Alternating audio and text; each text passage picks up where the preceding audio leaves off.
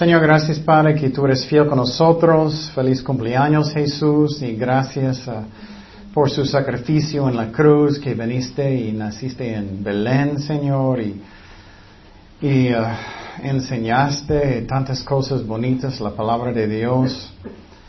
Y uh, quieres bendecirnos, quieres salvarnos, Señor. Gracias por todo. En el nombre de Jesús oremos. Amén. Ok, el título de este estudio es Tengo que tener fe cuando no entiendo lo que Dios está haciendo. Eso es casi constantemente, ¿no? Dios tiene sus planes, yo tengo los míos. Y uh, tenemos que entender que Dios es eterno, Él sabe todas las cosas. Y por ejemplo, cuando yo era muy joven, hace muchos años, yo tenía mis planes. Ok, bueno, voy a casarme como 22 años, voy a tener, yo quería como seis niños, sinceramente. Quería como seis. Ah, voy a hacer eso, voy a tener este trabajo y, esos son mis planes. Pero sabes que Dios tiene sus planes, Dios tiene sus pensamientos y Dios tiene sus maneras que no son mis maneras. Y tenemos que tener fe cuando no entiendo nada. ¿Cuántas cosas pasó como pensé en mi vida? Casi nada. Me casé cuando yo tenía uh, 39 años, nunca pensé eso. Oye, oye, soy viejito ya. y posible algunas personas todavía están esperando, pero Dios sabe lo que Él hace. Siempre pensé que voy a tener hijos inmediatamente, pero no, teníamos que esperar cuatro años después de casarnos y perdimos dos en embarazo. Y uh, también nunca pensé que voy a ser un misionero, nunca pensé, pensé que voy a vivir en otro lado toda mi vida. Y nunca pensé, pero de repente Dios habló en mi corazón y uh, Él dijo, voy a mandarte a, a, México. Estoy pensando, México, no hablo español y casi todavía no. y entonces, es como, y siempre pensé que, oh, mi, siempre voy a tener buena salud, siempre voy a tener buena salud. Mi salud ya no es tan bueno. Mi todavía estoy batallando mucho con apnea para dormir en las noches. Eh, casi cada día estoy muy cansado. Entonces, eso es cuando tenemos que tener fe. No entiendo lo que está pasando en mi vida, pero muchas veces tenemos esos pensamientos. Eso es como va, va a ir mi vida. Y estoy planeando todo. Pero ¿quién decide? ¿Tú? ¿Yo? No. Dios decide. Pero Él nos ama. Él sabe lo que es el mejor para nosotros. Él hace cosas en su tiempo, no en mi tiempo. Pero muchas veces somos como niños. Ya, ahorita, ahorita, ahorita. Estoy esperando. quiero casa, quiero eso, quiero eso. No, no, no. Dios sabe lo que es el mejor para nosotros. Mi carro ya está viejo, quiero otro, necesito eso, o un odio. Dios tiene su tiempo. Dios es amor. Y me gusta dar este ejemplo también de mi vida porque Dios sabe mejor. Y muchas veces estamos resistiendo, enojamos con Dios y porque eso está pasando, estoy esperando tanto y estás causando su propio daño. Él nos ama, tenemos que rendir el corazón a lo que Dios quiere. Él sabe lo que es el mejor. No sabemos el futuro, Él sí. Dice en Isaías 55, 9, como son más altos los cielos que la tierra, así son mis caminos más altos que vuestros caminos, y mis pensamientos más que vuestros pensamientos. Nunca, creo que nada de nosotros pensaba que Chema va a necesitar un cirugía en su cabeza el año pasado. Nunca. Eso nunca entró en mi mente, posible otra persona, pero yo no. Entonces cosas pasan que nunca pensábamos y tenemos que confiar en Dios, que Dios sabe lo que es el mejor para nosotros. Él es fiel y Él es amor. Mira las vidas de los discípulos. ¿Crees que los apóstoles pensaban, oh, casi, casi, cada uno de nosotros vamos a morir, van a, matarnos? Solamente Juan no. No, eso es lo que pasó. Ellos crucificaron Pedro boca abajo. No creo que eso estaba en sus planes. Entonces, tenemos que entender que Dios sabe lo que es el mejor para nosotros. Y Él tiene su plan y el mío necesito pensar, oh, yo no sé. Oremos cada día lo que tú quieres, Señor. Y rendir el corazón y servir a Dios con todo mi corazón cada día.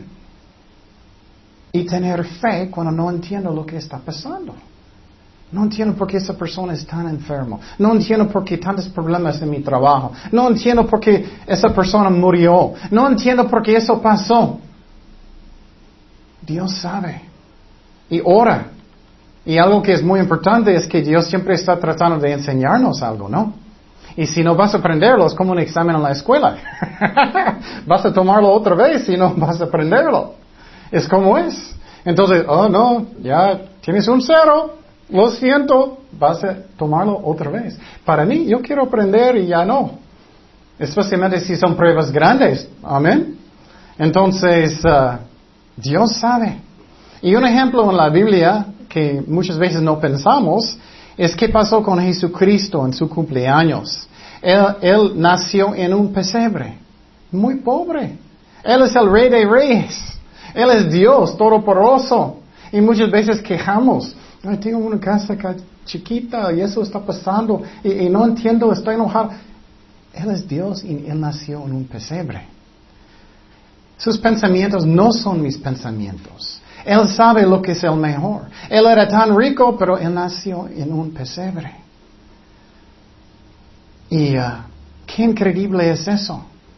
Dice en Lucas 2.7, y dio a luz a su hijo primogénito y lo envolvió en pañales y lo acostó en un pesebre porque no había lugar para ellos en el mesón.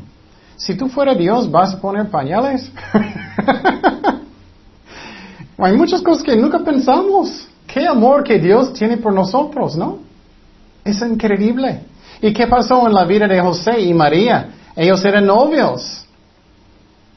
Y tú sabes cómo es en el principio. Espero que sigue. Oh, mi amor, ¿qué quieres? Oh, no, tú, oh, no, tú. ¿Y qué pasó? Llegó un día y María estaba embarazada, pero ella estaba prometida con él. Estoy seguro que ellos tenían planes. Eh, José tenía planes. Vamos a hacer su cuarto así, vamos a hacer eso, vamos a, tener esta casa y este trabajo como nosotros. Vamos a tener eso y un bonito cuarto con eso, una nueva casa. Pero ¿qué pasó? Ella llegó embarazada. Eso puede pasar con nosotros. ¡Ah! Tengo cáncer. Tengo una enfermedad. Eso pasa. Tenemos que confiar en Dios cuando no entendemos lo que está pasando. Una cosa que no es muy grande, pero para mí más o menos era muy, muy difícil, es que rompí una muela, lo partí en la mitad. Yo necesitaba estar en la silla en, el dentista por como dos horas, dos horas y media. Y, y, eso solamente duele mucho, ¿no? Es muy difícil. Pero tengo apnea. Y muchos no entienden eso. Cuando voy a acostar en la silla, cierre mi garganta y estoy ahogando muchísimo por dos horas. No puedo respirar y es echando agua en mi boca. Estoy como por dos horas y media necesitaba batallar para respirar. Es como ahogando. Y en esos momentos estoy pensando, ay Señor, tú sabes lo que es el mejor para mí, pero qué raro, ¿no? Dios sabe y muchas veces estamos quejando. José podía quejar, ay, ay, ay, yo quería, ah, yo quería casar, yo quería tener un hijo, ya ella está ah, embarazada, ay, necesito divorciarla, ay, ay, ay, ¿qué está pasando en mi vida? Ella fornicó, ya, pero sabemos que ella no fornicó, era por el Espíritu Santo. Pero José finalmente durmió una un noche. Y él podía dormir bien, creo, no como yo. Pero en esa noche posible no, posible él tenía, creo que sí tenía mucho dolor. Y él dijo, ¿qué hago? ¿Qué hago? ¿Qué necesito hacer? Dios cambió todo. Él cambió todo. Y muchas veces somos como, ah, pero yo quería eso, estoy enojado, eh, ya no voy a la iglesia, no voy a orar, eh, ya voy a meter en el mundo, voy a pecar, voy a tomar o lo que sea, voy a enojarme. Eso pasa. En vez de confiar en Dios, que ellos se enojan o triste, demasiado, no confían en Dios. Pero ¿qué pasó en sus sueños? Llegó un ángel diciendo, no, no, no tengas miedo, puedes casar con ella, es del Espíritu Santo, puedes hacerlo. Uh, pensamientos de Dios no son mis pensamientos. Él sabe lo que es el mejor. ¿Qué pasó con el, um, con el apóstol Pablo después de su uh, conversión en el camino a Damasco? Él estaba en el desierto y después él estaba en, uh, él estaba en Tarso por 10 años. Muchas veces pensamos, ah, Dios va a usarme muchísimo inmediatamente. Bueno, cada uno de nosotros tenemos tiempos de preparación.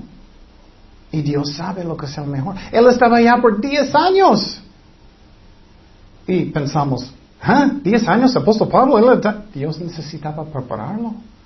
Es lo mismo con nosotros. Posible prepararte por un matrimonio, por un trabajo, cualquier cosa, una amistad. Dios sabe lo que es el mejor para nosotros. y nunca debemos pensar que Dios tiene malos pensamientos con nosotros. Dice en Jeremías 29, 11, porque yo sé los pensamientos que tengo acerca de vosotros, dice Jehová. Pensamientos de qué? De paz. ¿Y no de qué? No de mal, para daros el fin que esperáis. Él me ama. Él está guiando mi vida. En la vida de José. José era buen hijo. Me gusta su historia mucho. Muy buen hijo. Él tenía once hermanos que le odiaron. Y él siempre era buen hijo. Pues si le estaba pensando lo mismo, oh, voy a casar un día, voy a tener muchas vacas, y voy, voy, a tener mi rancho, y voy a servir a Dios, voy a enseñar a los niños, quién sabe. Pero ¿qué pasó? Sus hermanos le vendieron a Egipto. ¡Uh, qué cambio de, planes! ¡Qué cambio! Los pensamientos de Dios.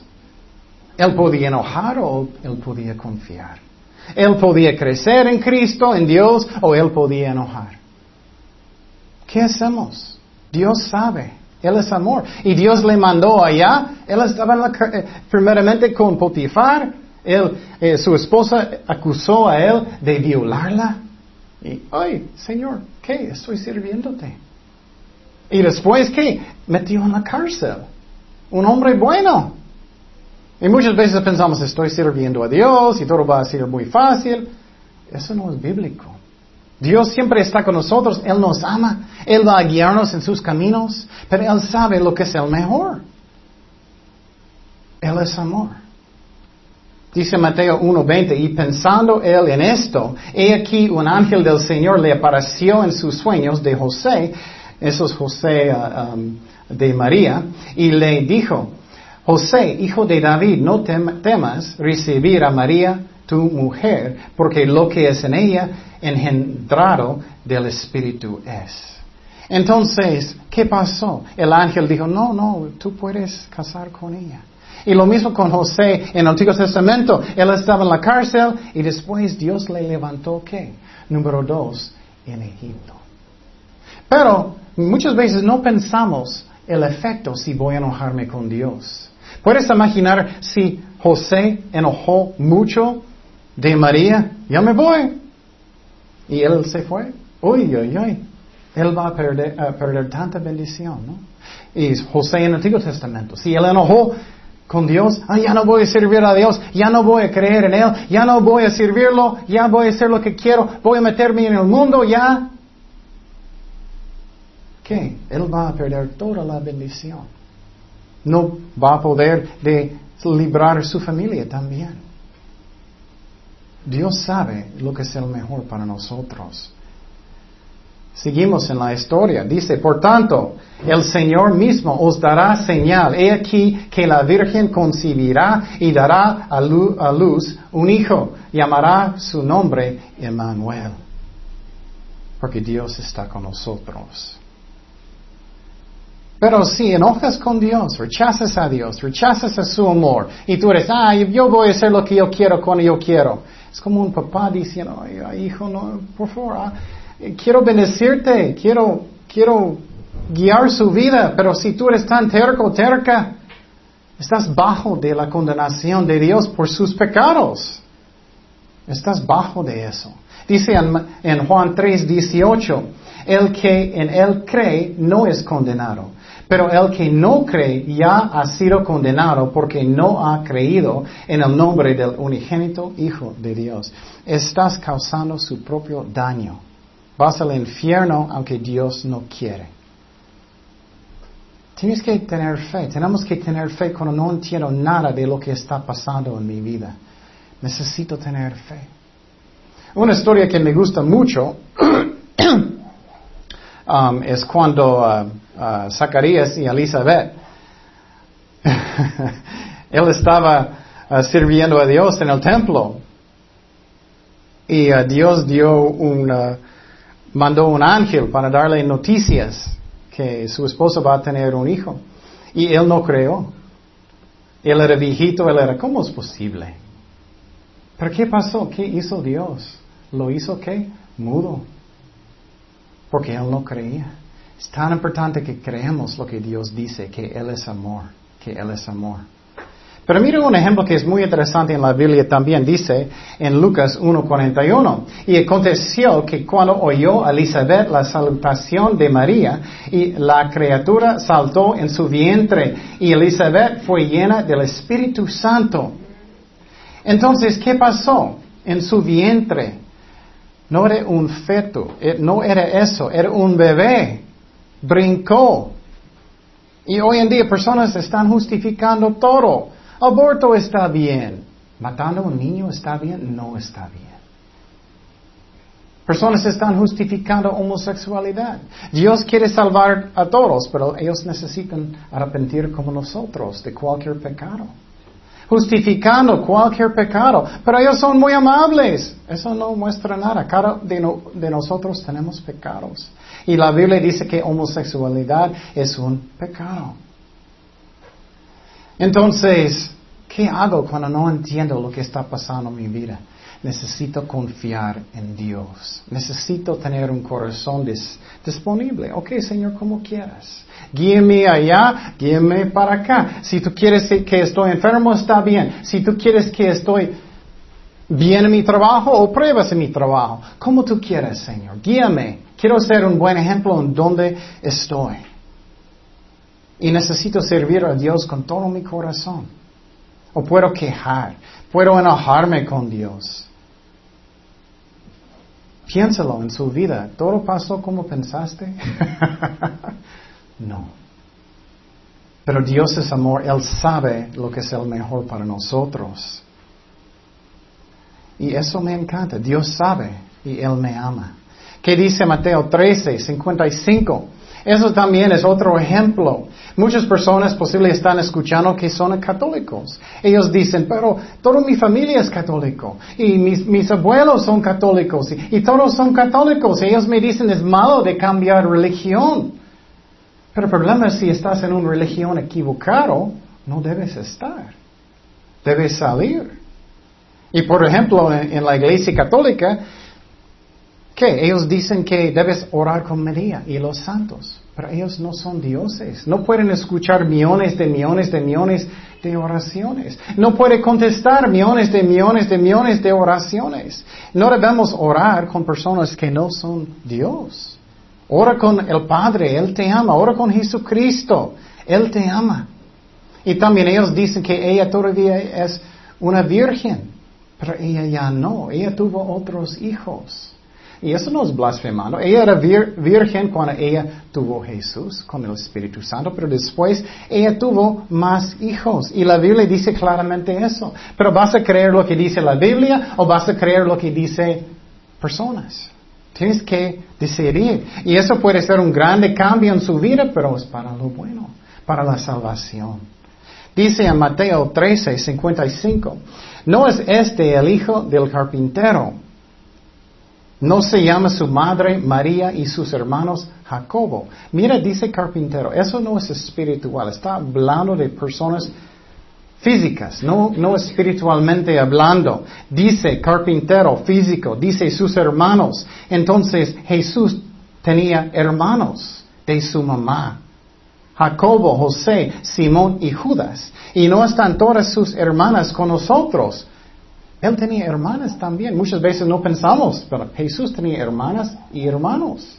¿De dónde pues tiene este todas estas cosas? Entonces, ¿voy a creer lo que dice la Biblia o lo que dice una iglesia, una persona? Tenemos que creer lo que dice la Biblia. Y también, ¿qué pasó con María? Ella necesitaba ir al norte de Israel hasta el sur. Belén, cuando ella iba a dar luz a Jesucristo, ¿sobre un qué? ¿Un nuevo carro del año? No. ¿Sobre un qué? Un asno.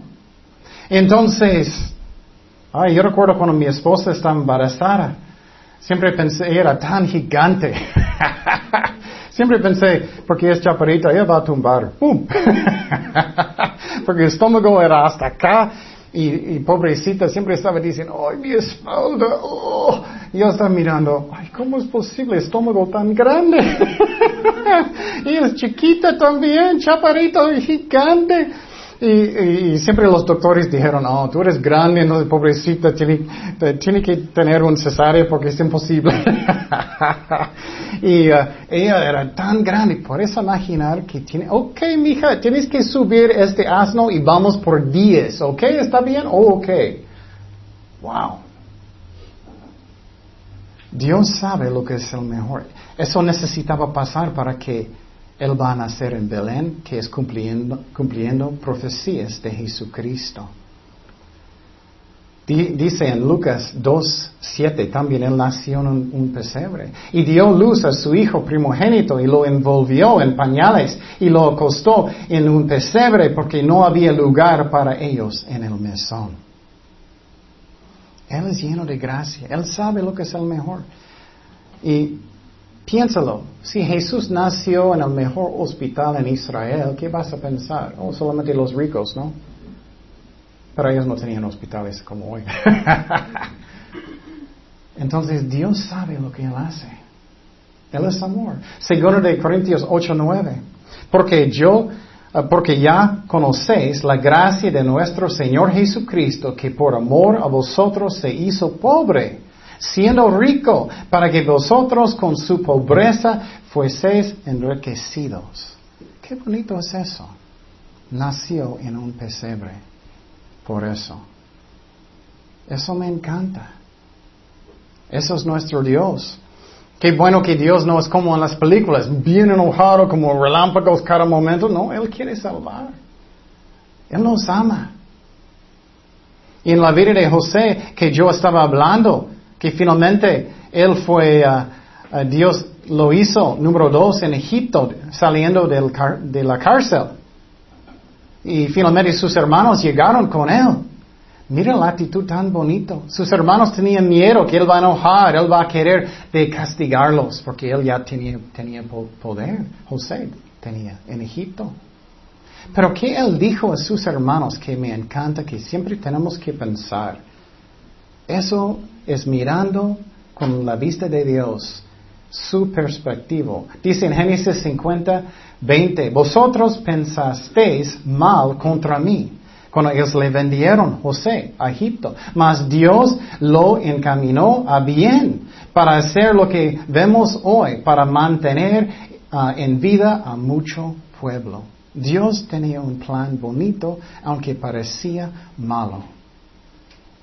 Posible estás enfermo, posible perdiste su trabajo, posible estás triste, alguien te dañó, tienes problemas en su vida, lo que sea. Dios está guiando todo y pon todo en sus manos. No enojes con Dios. Arrepiéntate y pon Dios primero en su vida. Si no lo haces, vas a causar más y más y más problemas. Lo siento. Dios es amor. ¿Qué pasa con nuestros hijos cuando ellos siguen rebeldes? Más y más y más problemas. Pon Dios primero en su vida, arrepiéntete, sírvele con todo su, su corazón y Él va a guiar todo y bendecir. Pero es normal de tener problemas. Es normal. Dios sabe lo que es el mejor. Si todo era fácil, ¿Vamos a necesitar fe? No. Si todo es bien, bien fácil y todo lo que quiero, ¿vamos a necesitar fe? No. Entonces María, ella tenía mucha fe. Ella fue hasta allá, hasta Belén. Gigante estómago. siempre pensé, posible no debo decir eso, pero siempre pensé que mirándolo, su ombligo, obligo va a explotar. era, tan, como un globo, boom, boom, boom, boom, boom. era tan grande. Arriba de un asno hasta, hasta Belén. Wow. Posible su vida no está yendo en los caminos que siempre pensaste. Dios sabe lo que es el mejor. Confía en Él. Él es amor. Y si alguien está escuchando, puedes arrepentir y dar su vida sinceramente a Jesucristo hoy. Puedes hacerlo. Él te ama. Él es amor. La Biblia dice que la salvación es un don de Dios, no es por obras, es por la fe. Pero tienes que dar su vida sinceramente a Jesucristo, que Él es su Señor, que Él es su jefe. Muchos años Él no era mi jefe, era un engaño. Tienes que arrepentir y dar su vida a Jesucristo y creer. Pero no es por obras, es por la fe. Pero tienes que ponerlo número uno en su vida. Y puedes orar conmigo, Él va a entrar en su corazón y perdonarte por sus pecados y tú puedes saber que estás salvado. Oremos. Señor, gracias Padre por mandar su Hijo para morir por nosotros. Perdóname por mis pecados. Lléname con tu Espíritu Santo, Señor. Gracias Padre por la salvación que es un don de Dios que no es por obras. Ya, Señor, te doy mi vida, entra en mi corazón. Ya eres mi jefe, Señor. Guía mi vida, Señor. Tú sabes lo que es lo mejor para mí, para mi familia, para todos, Señor. Gracias, Padre, por la salvación. Gracias que ya soy perdonado, Señor, por su sangre que moriste por mí en la cruz y resucitó el tercer día, Señor. Y nosotros que ya ah, somos cristianos, Señor, ayúdanos a confiar en ti, aunque cosas pasan que nunca pensábamos. Podemos perder cosas, o personas, o trabajos, o casas, o la salud, o lo que sea. O, puedes guiarnos en, donde tú quieras, Señor. Confiamos en ti, Padre. Gracias por su amor. Gracias que, quieres guiarnos en todo, Señor. Ayúdanos a tener fe y confiar y tener una actitud de gracias siempre y mirar la cruz y confiar en ti, Señor. Porque sufriste tanto por nosotros. En el nombre de Jesús oremos. Amén.